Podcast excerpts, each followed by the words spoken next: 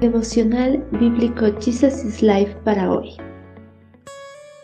Continuamos con el capítulo 16 del libro de Primera de Crónicas, Cánticos a Dios. David designó a los levitas para dirigir al pueblo en adoración ante el arca del Señor, para invocar sus bendiciones, para dar gracias y para alabar al Señor, Dios de Israel. Ese día David le dio a Sab y a sus compañeros levitas esta canción de agradecimiento al Señor. Den gracias al Señor y proclamen su grandeza, que todo el mundo sepa lo que Él ha hecho. Alégrense ustedes, los que adoran al Señor. Busquen al Señor continuamente. Denle al Señor la gloria que merece. Lleven ofrendas y entren en su presencia. Den gracias al Señor, porque Él es bueno. Su fiel amor perdura para siempre.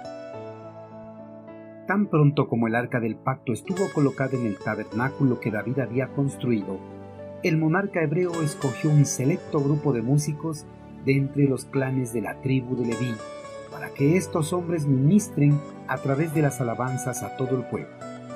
Este grupo selecto de levitas debían permanecer en el tabernáculo constantemente agradeciendo, alabando y glorificando a nombre de todo el pueblo al eterno Creador la alabanza y la acción de gracias debe ser una parte fundamental y continua en la vida de los seguidores de Cristo.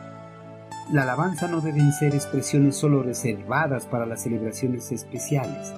La alabanza a Dios debe ser continuamente un eje fundamental en la vida cristiana. Una vez que fue instaurada la adoración y la glorificación a Dios a través de la música, el monarca hebreo entregó un cántico de agradecimiento a Asad para que él y todo el grupo de músicos la elevaran en presencia de todo el pueblo al eterno Creador. David construyó a la adoración de Israel componiendo cantos para que los entonaran los adoradores, pues desde su juventud David había sido conocido por sus habilidades musicales. Ahora Dios lo guió para que usara sus talentos al servicio de la palabra. En el cántico entregado a los levitas, el monarca abunda en las más vivas formas de alabanza a Dios por la revelación de su carácter glorioso y la manifestación de sus obras maravillosas, y contiene muchas alusiones concretas al origen, privilegios y destino especial del pueblo escogido. Específicamente David en su himno detalla puntos esenciales de la verdadera adoración y acción de gracias al eterno Creador. En la actualidad, Muchas canciones denominadas cristianas en sus versos no contienen el espíritu de una verdadera adoración. Y en ocasiones, algunas canciones son sacadas fuera de contexto del corazón de la escritura. Un verdadero himno dirigido al eterno Creador en cada uno de sus párrafos debe glorificar y enaltecer su santo nombre.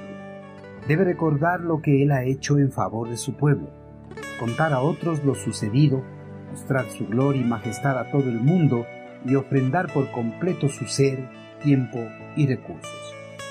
Un verdadero himno a Dios solo podrá ser escrito por un corazón profundamente agradecido por todo lo que Dios ha hecho a lo largo de su vida.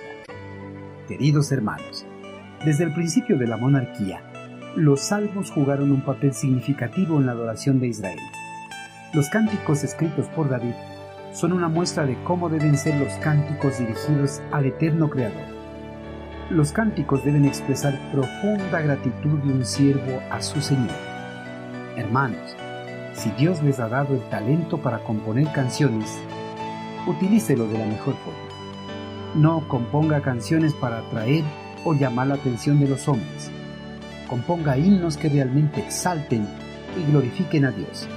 Himnos que cuenten las maravillosas obras que Dios ha hecho en su vida y la de su familia. Componga himnos de agradecimiento al eterno Creador.